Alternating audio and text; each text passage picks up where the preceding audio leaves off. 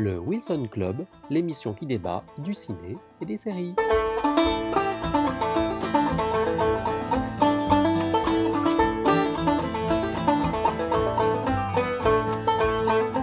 Salut à tous et bienvenue dans le Wilson Club, l'émission qui débat du ciné et des séries. Aujourd'hui, pour cet épisode enregistré en avril 2016, nous plongeons dans l'univers des super-héros.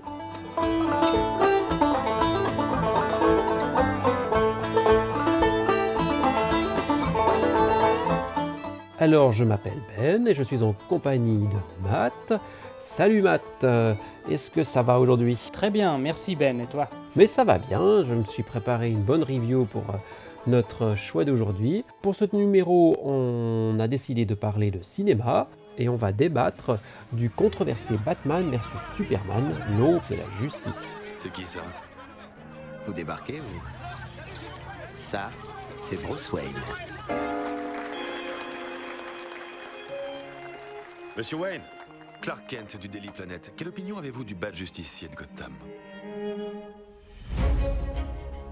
Alors, l'histoire présente un Batman vieillissant qui craint que Superman n'abuse de sa toute-puissance pour menacer l'humanité.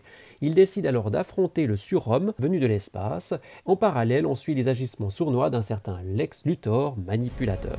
De la part du Daily Planet, critiquer ceux qui se croient au-dessus des lois, c'est un peu hypocrite. Non? Vu que chaque fois que votre héros sauve un chat coincé dans un arbre, vous sortez un édito ronflant sur un extraterrestre capable de tout mettre à feu et à sang. Peu de gens partagent votre opinion, monsieur Wayne. Ça doit être mon côté Gotham. Il faut dire qu'on a de mauvais souvenirs de monstres déguisés en clowns.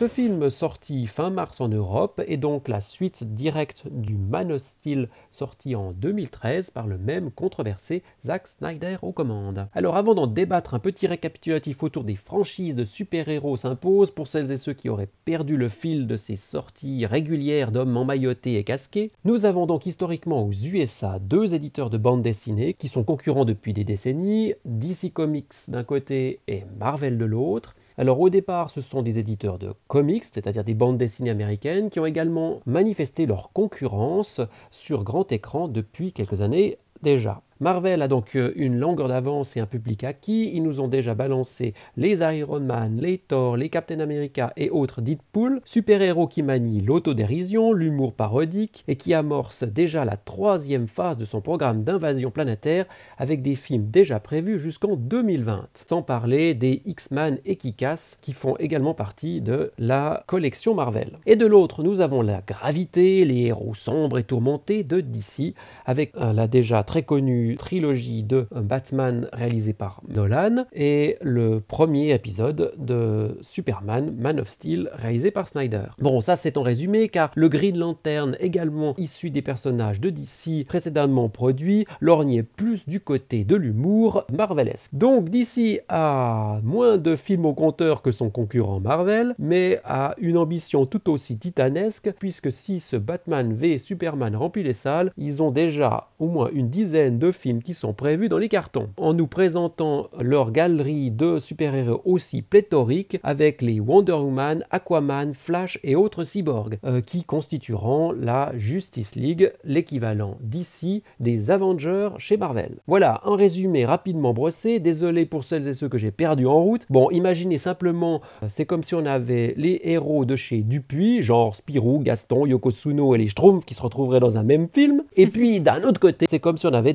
Qui sortait un film concurrent avec dans le même film Black et Mortimer, Valérian, Lucky Luke et 13. Ce serait pas mal, n'empêche. Hein et tout à fait, ça serait, ça, serait, ça serait original. Bon, si vous avez toujours rien compris, c'est pas grave, on y reviendra.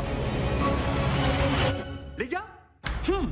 Bruce Wayne face à Clark Kent. Ah, j'adore ça, j'adore susciter les rencontres. Comment allons-nous? Lex. Bonjour, bonsoir. Lex, enchanté de faire. Ah, waouh, quelle poigne À mon avis, on n'a pas intérêt à se frotter à lui. Alors, depuis que ce film Batman v Superman est sorti, il fait l'objet d'un bashing généralisé sur toute la planète comme si c'était le pire film de tout l'univers. Ça provient peut-être de l'ancienneté des super-héros qui sont traités, donc Batman né en 1939 et Superman en 1938, donc des icônes que des dizaines et des dizaines de comiques ont exploité au fil des années, créant un background monstrueux avec euh, euh, toujours derrière une grande cohérence des personnages. Et donc, ces fans de ces super-héros ne reconnaissent peut-être pas leur super-héros adoré dans le film de Snyder, qui fait l'objet, lui, de l'adaptation de la BD de George Miller, qui est sorti en 86 et qui s'appelle Batman Dark Knight, et qui présente un Batman plus sombre, différent, et qui est un peu à part du reste de la production de chez DC. On peut dire aussi que derrière les enjeux immenses que cache ce film, DC doit concilier à la fois une suite à Man of Steel, un reboot de Batman et nous préparer la Justice League qui arrivera par la suite. Donc, un, sacré programme et pas forcément évident de le concilier. Voilà, voilà. Bon, on arrive donc à notre review après ce, ce long tunnel de blabla. Alors, à préciser juste avant que l'on commence que nous allons largement spoiler dans cette émission, donc avis aux allergiques du spoil, je vous conseille d'arrêter l'émission et de revenir nous écouter plus tard. Voilà, voilà. Alors Matt, ce film qui après une énième présentation des origines de Batman débute avec une scène que je trouve être la meilleure idée du film puisqu'elle se situe avant la fin du précédent opus, t'a-t-il séduit? Ah oui, bien sûr.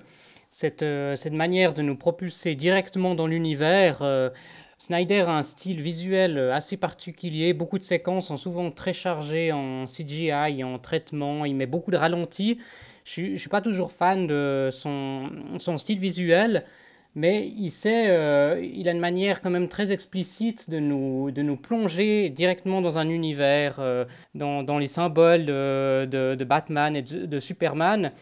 Et j'ai trouvé que ouais, c'était assez imaginatif quand même. Et, dis-moi, Matt, euh, concernant les décors, il semblerait qu'un gros travail ait été fait, notamment autour du personnage de Batman. Est-ce que tu as repéré des choses intéressantes sur le sujet? Oui, effectivement, j'ai bien aimé ces nouveaux décors. Euh, ils ont bien su réinventer euh, l'univers propre à Batman en se démarquant bien de la, série des Nolan. J'ai bien aimé comme il a réinventé le, costume de Batman avec la avec l'armure, quelque chose de, plutôt nouveau. J'ai bien aimé aussi la villa contemporaine de Bruce Wayne qui nous change un peu du manoir. On a aussi une nouvelle Batmobile relookée encore une fois, euh, sorte de, mi-char d'assaut, euh, mi-Formule 1. Euh. Alors concernant la, la Batcave, on peut la visiter en fait actuellement sur Google Street View. Donc on arrive directement dans la, la résidence de Bruce Wayne, donc cette villa contemporaine qui existe en fait dans la région de Détroit aux USA, auquel ils ont ajouté donc euh, le, décor de la Batcave qui était entièrement reconstruit en studio. Donc c'est assez amusant de, se promener virtuellement. Donc tout y est, la Batmobile, la, la tiraille, les gadgets de Bruce Wayne. Une visite euh, à conseiller. Oui, et, à propos sur le même sujet, pour celles et ceux qui aimeraient en savoir également plus sur tous les décors et notamment la, la, Batcave, l'écran fantastique a interviewé le, le chef décorateur qui s'appelle Patrick Tato et qui a travaillé sur le, design de toute la Batcave. Et c'est assez détaillé et très intéressant. Il explique notamment qu'il y, a un gros travail sur les lumières, sur les matériaux, également sur la déambulation des personnages. Il explique qu'il a, vraiment réfléchi euh, au parcours du personnage depuis la, maison de verre jusqu'à la cave. Et puis également les différents accès pour les différents euh, moyens de transport comme la, la Batmobile. Il donne d'ailleurs une anecdote à propos du système d'ouverture de la trappe dans le lac. Ah oui, très impressionnant Ouais, qui est très impressionnante. Et en fait, il explique qu'ils ont tellement détaillé les pièces qu'ils auraient presque pu déposer un brevet sur l'ouverture de cette trappe parce que toute la mécanique a été décrite et fonctionnelle. J'ajouterais aussi, euh, pendant cette visite virtuelle, on se rend assez vite compte que finalement, euh, dans le film, euh, on voit qu'une toute petite partie en fait du décor qui était construit. Peut-être ça laisse présager qu'ils vont réutiliser le décor pour, les, pour des prochains films. oui, si ce film rapporte suffisamment d'argent. Effectivement, on verra. Ouais. Très bien, donc on va passer à présent à la deuxième partie où on va décortiquer un petit peu les thèmes. Vous allez faire la guerre. C'est cette ordure qui a apporté la guerre chez nous. Vous ne pourrez pas en sortir vainqueur. C'est du suicide. Alors ce film qui pose une question presque philosophique en se demandant si le monde a davantage besoin d'un super-héros au pouvoir sans limite ou d'un justicier à la force redoutable mais d'origine humaine, t'a-t-il intéressé? Oui, alors il y a des thèmes euh, abordés dans le film que j'ai trouvé intéressants. Euh, j'ai presque trouvé dommage qu'il les pousse pas plus loin en fait, euh, comme la réflexion existentielle soulevée dans le film par les, politiques ou les journalistes qui posent la question est-ce qu'un extraterrestre a-t-il le droit d'intervenir sur les humains? Quelles sont les les conséquences, aussi la, déification du personnage de Superman. C'est sûr en fait qui rappelle les sources finalement le, les super-héros euh, finalement sont issus de la, mythologie euh, grecque et biblique. J'ai trouvé tout ça intéressant. J'ai trouvé dommage qu'il aille pas un peu plus loin euh, dans, dans, ces thèmes. Donc j'ai eu une petite frustration quand même. Oui, c'est vrai que ces thèmes comme ça présentés ont l'air très intéressants mais on a un peu l'impression que les scènes s'enchaînent sans qu'il y ait vraiment de lien des unes avec les autres et du coup, cette réflexion n'avance pas tellement en fait. C'est vrai que ça, c'est comme si le film posait une question qui est euh, reposée presque plusieurs fois au travers de différentes scènes, mais ça reste une question sans progression dans la réflexion. Par contre, moi, j'ai vraiment trouvé que Snyder arrive à filmer ce Superman, qui, euh, on le voit plutôt flotter, mais de loin. C'est pas forcément des gros plans quand il est dans l'air, avec sa cape qui vole. Il arrive à montrer d'une manière très explicite euh, des thèmes dans l'image. Voilà, c'est vrai qu'il est très bon pour ça, Snyder. Oui, c'est vrai qu'il y a un plan qui m'a fait penser presque un peu à une, peinture de Michel-Ange où on voit euh, des inondations avec des, euh, des, survivants qui sont sur des, toits d'habitation et on voit une survivante qui tend la main vers le ciel puis t'as, as, Superman en fait dans le ciel avec la lumière derrière il y a un côté un peu presque ouais mythologique des peintures de Michel-Ange oui, et effectivement, euh, on a cet aspect divin de Superman qui contraste pour le coup avec ce, chevalier noir Batman, qui lui est ancré plus dans un réalisme social. Euh, plus proche des gens. Cette opposition-là, en tout cas comme elle est, elle est présentée, fonctionne. Euh, ouais, c'est une opposition un peu entre la lumière et l'ombre, si on veut. Le plus grand combat de gladiateurs de l'histoire. Le fils de Krypton contre le Bat de Gotham. Vous êtes un psychopathe. De trois syllabes qualifiant de trop grandes idées pour un esprit étroit. Oui, alors cette opposition fonctionne relativement bien, en tout cas dans le début du film. On comprend plus ou moins les, raisons qui poussent Batman à combattre Superman. En revanche, je trouve que tout retombe, c'est le moment de réconciliation entre les deux personnages. C'est burlesque de, voir que ces deux gaillards qui détruisent des villes entières arrivent à, se, à redevenir copains simplement parce que leur maman porte le même prénom. Qu'est-ce que tu as pensé? Oui, c'est, c'est pas faux, ouais.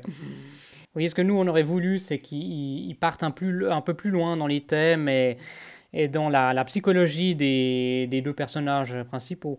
Ce que, ce que j'ai pu lire à gauche à droite, c'est que peut-être, et paradoxalement à, à, Marvel, où ces films sont hyper calibrés, on a d'ailleurs des réalisateurs qui quittent des projets Marvel parce qu'ils sont en désaccord avec les directives de Marvel qui imposent des cohérences entre les différents films, etc.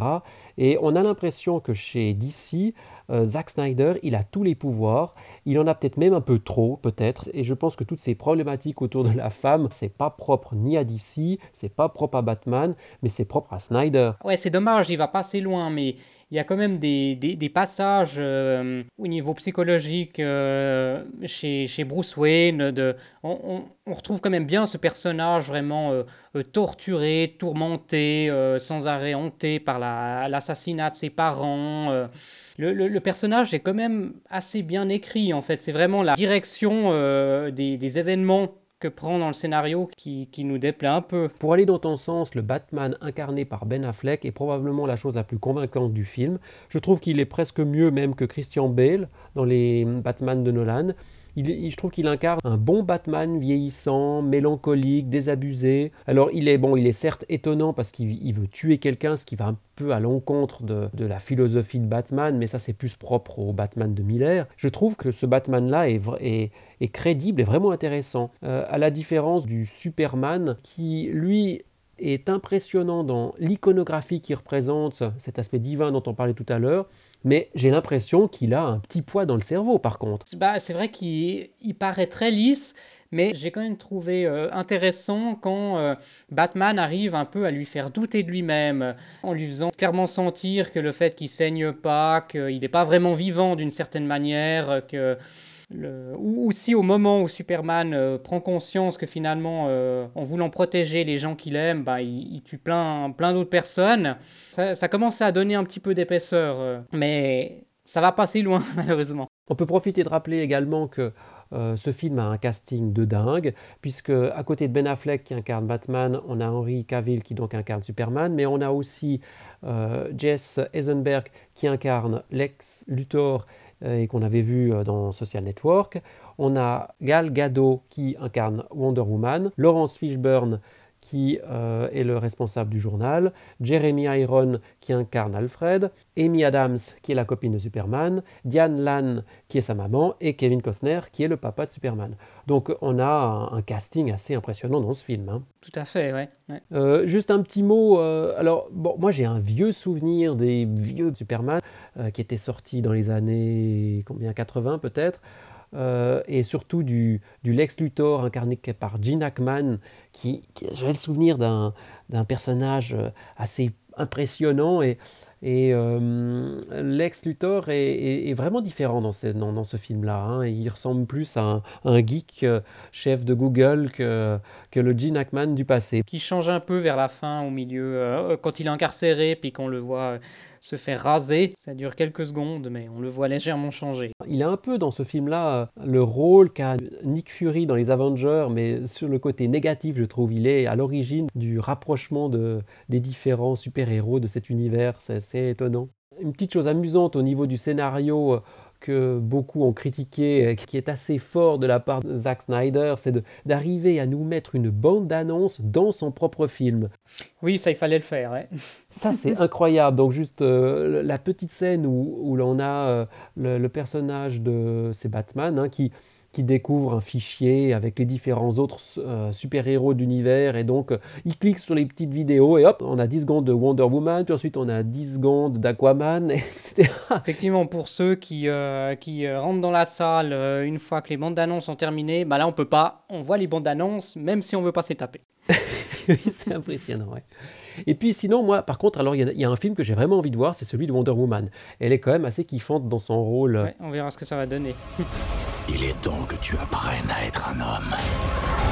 Reste à terre Si je l'avais voulu, tu serais déjà mort. Si l'homme refuse de tuer Dieu, le diable s'en chargera Qu'est-ce que tu as fait?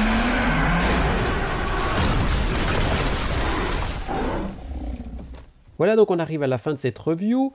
Alors dis-moi Matt, est-ce que c'est quand même un film que tu recommandes? Oui, je le recommande quand même. J'ai quand même passé des bons moments. Euh. Après, si on attend beaucoup du, euh, de la psychologie des, des personnages, il y a des débuts, mais ça ça va pas ça va pas très loin. Bien sûr, on sait, euh, Snyder n'est pas Nolan. Donc tu ne fais pas partie des gens qui pensent que c'est le pire film de tout l'univers Ah non, quand même pas. ouais. non, je, suis assez de ton avis. C'est pas le plus grand film qu'on a vu, mais quand on, suit quand même cette, euh, cette, progression de ces super-héros euh, au cinéma, c'est intéressant d'aller le voir pour poursuivre cette évolution, je pense. Elle est avec toi? Non, je la croyais avec toi.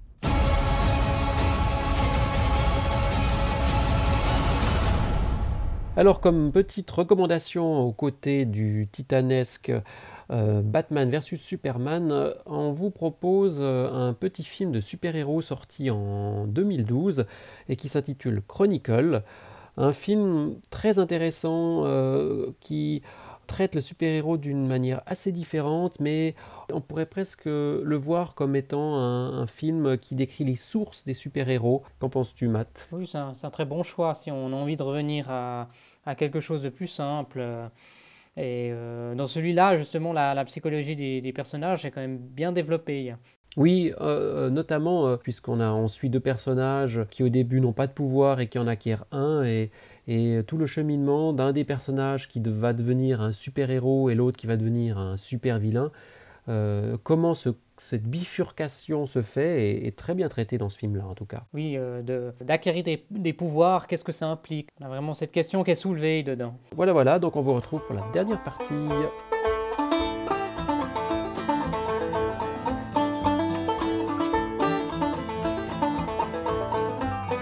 Donc voilà, on arrive à la fin de cette émission. Donc aujourd'hui, nous avons parlé du film Batman v Superman, l'aube de la justice, et on espère que cette petite review vous a intéressé. On espère qu'on n'a pas trop dit de bêtises, mais que euh, vous ne manquerez pas de nous corriger dans les commentaires. Alors avant de nous quitter, euh, Matt, dis-moi où est-ce qu'on peut te retrouver si les auditeurs souhaitent euh, continuer la discussion. Alors toujours sur Twitter, euh, at Matt-du-bas script. Super, et puis pour ma part, c'est Ben Lamba également sur Twitter.